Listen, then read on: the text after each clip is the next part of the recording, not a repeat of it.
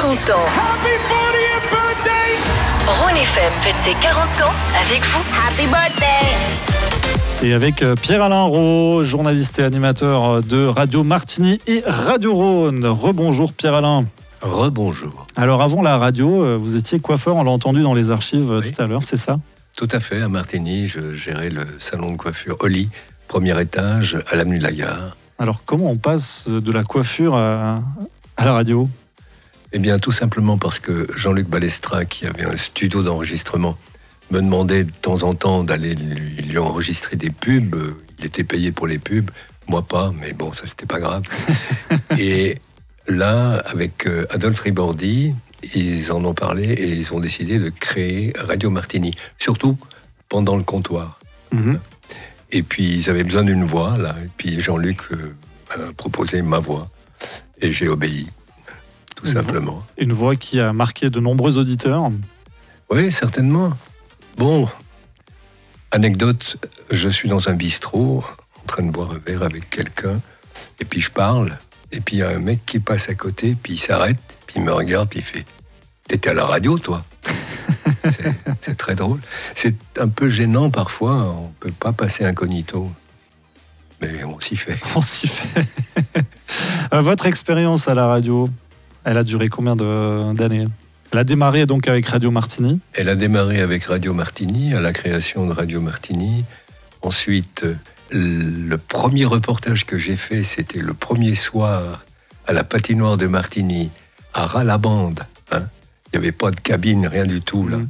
Et je vois arriver une équipe de hockey. Et puis je dis, euh, les, les hockeyeurs du HC Martini entrent maintenant sur la glace, le match promet, et dans un superbe euh, uniforme, et puis c'était l'équipe adverse.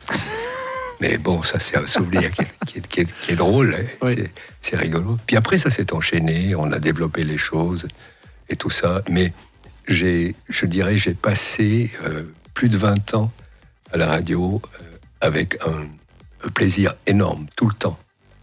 Je partais en reportage deux jours, trois jours. Mon épouse s'occupait des enfants. Je rentrais, tout était bien. C'était, c'était vraiment fantastique. Et je la remercie d'ailleurs. Que des bons souvenirs. Euh, pratiquement, oui. Bon, de temps en temps, une petite plantée. on, est, on est à Athènes, par exemple, pour un match de faute du FC Sion qui était en Coupe d'Europe. Et les équipes entrent sur le terrain dans un angle du stade. Et moi, je suis dans ma cabine, plein milieu de la tribune, et je vois Christophe Bonvin, tout à coup, quitter le- le- l'alignement et ramasser quelque chose par terre. Puis il est allé vers l'arbitre, il lui a donné quelque chose, l'arbitre. Puis à la fin du match, j'ai été vers Christophe, puis j'ai dit, mais t'as ramassé quoi? Ah ouais, c'était un couteau à cran d'arrêt. J'ai dit, mais il était ouvert Oui, oui, oui, il s'est planté dans l'herbe, là. Et il l'a donné à l'arbitre, et l'arbitre euh, l'a plié, et puis rien à faire. Ça, ouais, ouais. C'est une autre époque. Une autre, une autre époque, oui, oui, tout à fait. J'ai aussi euh, été en Colombie avec euh, Christian Michelot, qui avait son, son institution là pour, pour euh, les enfants qui étaient abandonnés dans la rue. Et là, mais je peux peut-être vous raconter ça un peu plus tard, euh, le passage dans les Andes euh, avec les FARC qui étaient là, donc les forces armées de révolution colombienne. Et on arrive près d'un pont, et là, il y avait l'armée.